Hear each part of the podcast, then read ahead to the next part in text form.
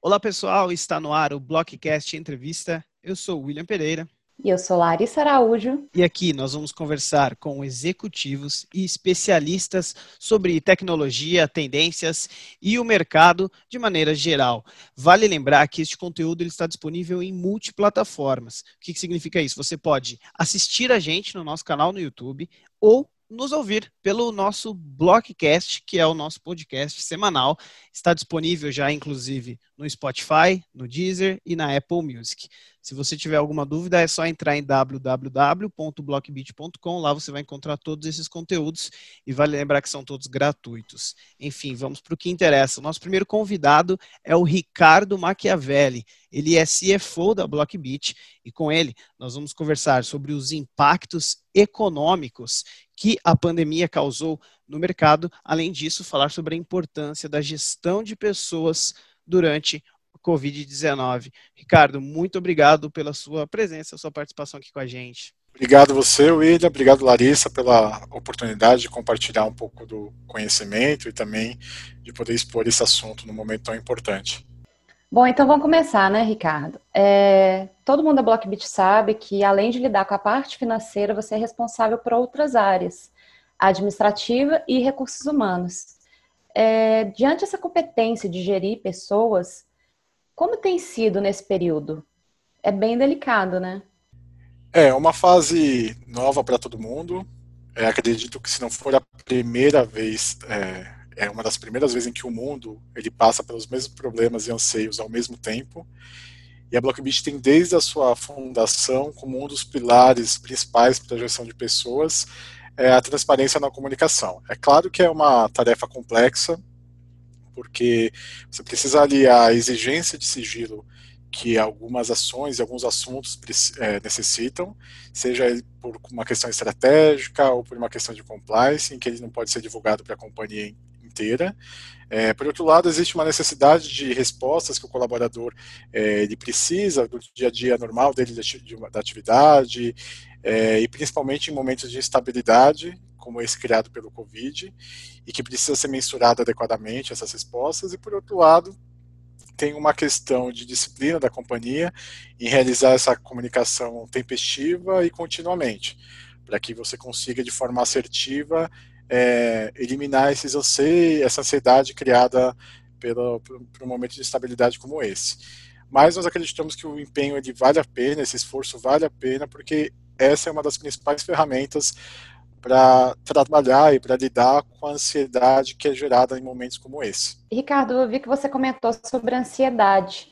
A gente sabe a importância da saúde mental nesse momento. A Blockbit tem trago uh, especialistas da área, psicólogos, especialistas de home office. Comenta um pouco dessa, dessa exposição, dessa ação. É, isso mesmo, Larissa. A gente notou que existia nesse momento de estabilidade um impacto na, no dia a dia do colaborador, no desempenho, uma questão de segurança, de continuidade da, da função normal do dia a dia, etc.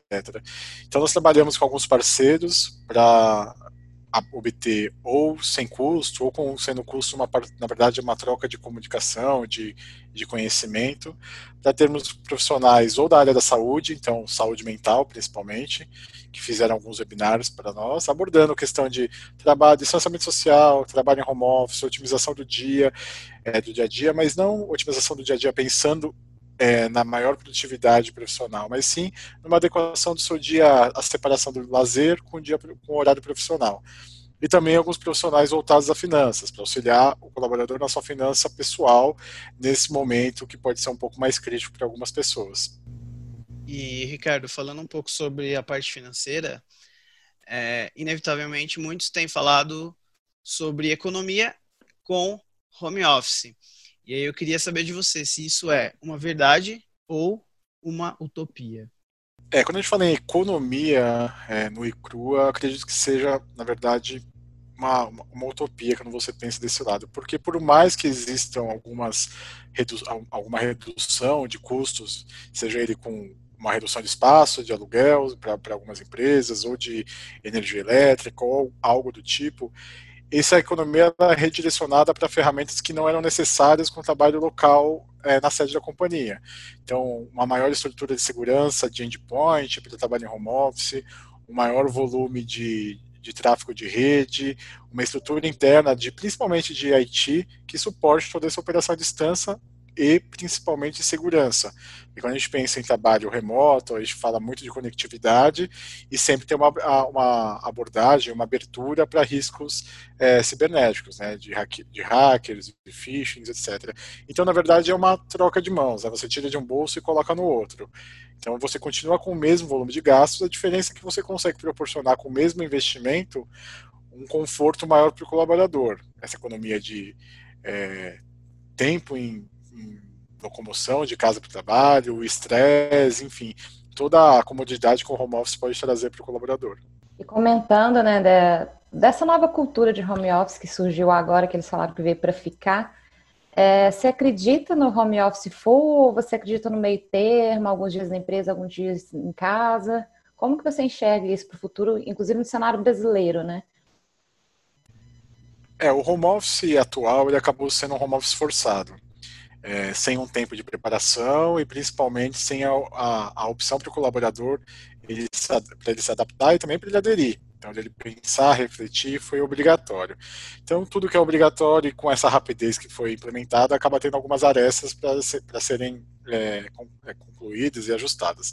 A ideia é que agora, apesar de ele ser um home office forçado, a experiência que foi obtida nesse período sirva para, os ajustes futuros é, e que tem a tendência é que o mercado ele, ele adote um home office parcial ou pelo menos a opção de que se você não queira um, home office total, que você possa fazer ele parcialmente.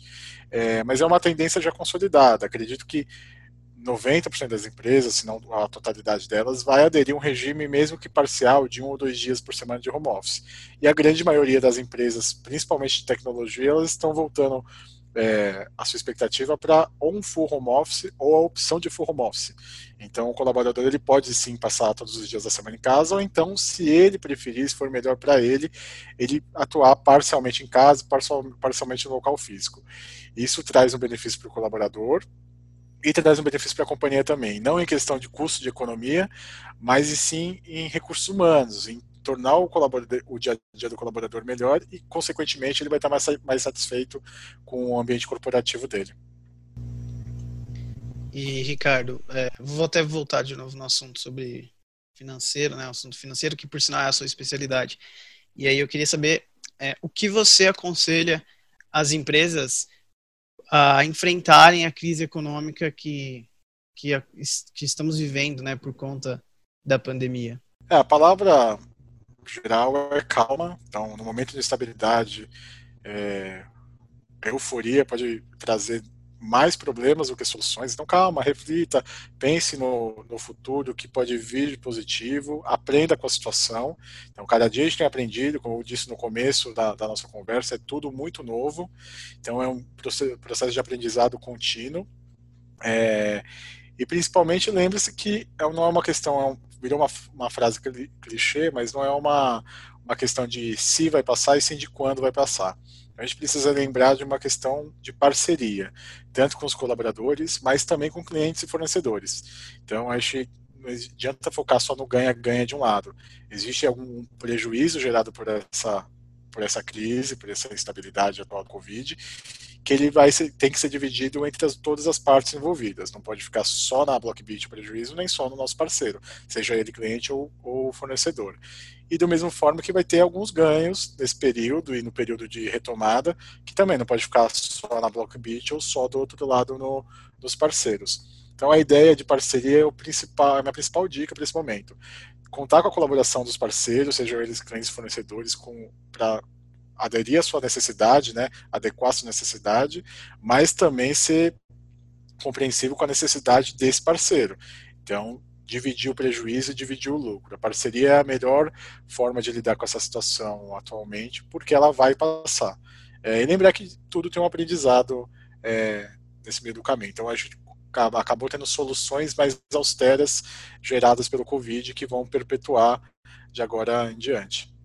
Bom, Ricardo, muito obrigado pela sua presença. Vamos encerrar por aqui. E esse foi um Blockcast Entrevista. Para quem quiser ficar antenado, sabe que toda semana nosso podcast é atualizado com mais uma sessão. E quem quer saber mais sobre cibersegurança, acesse nosso site www.blockbit.com e acompanhe as nossas redes sociais. Até a próxima. Até a próxima. Até a próxima.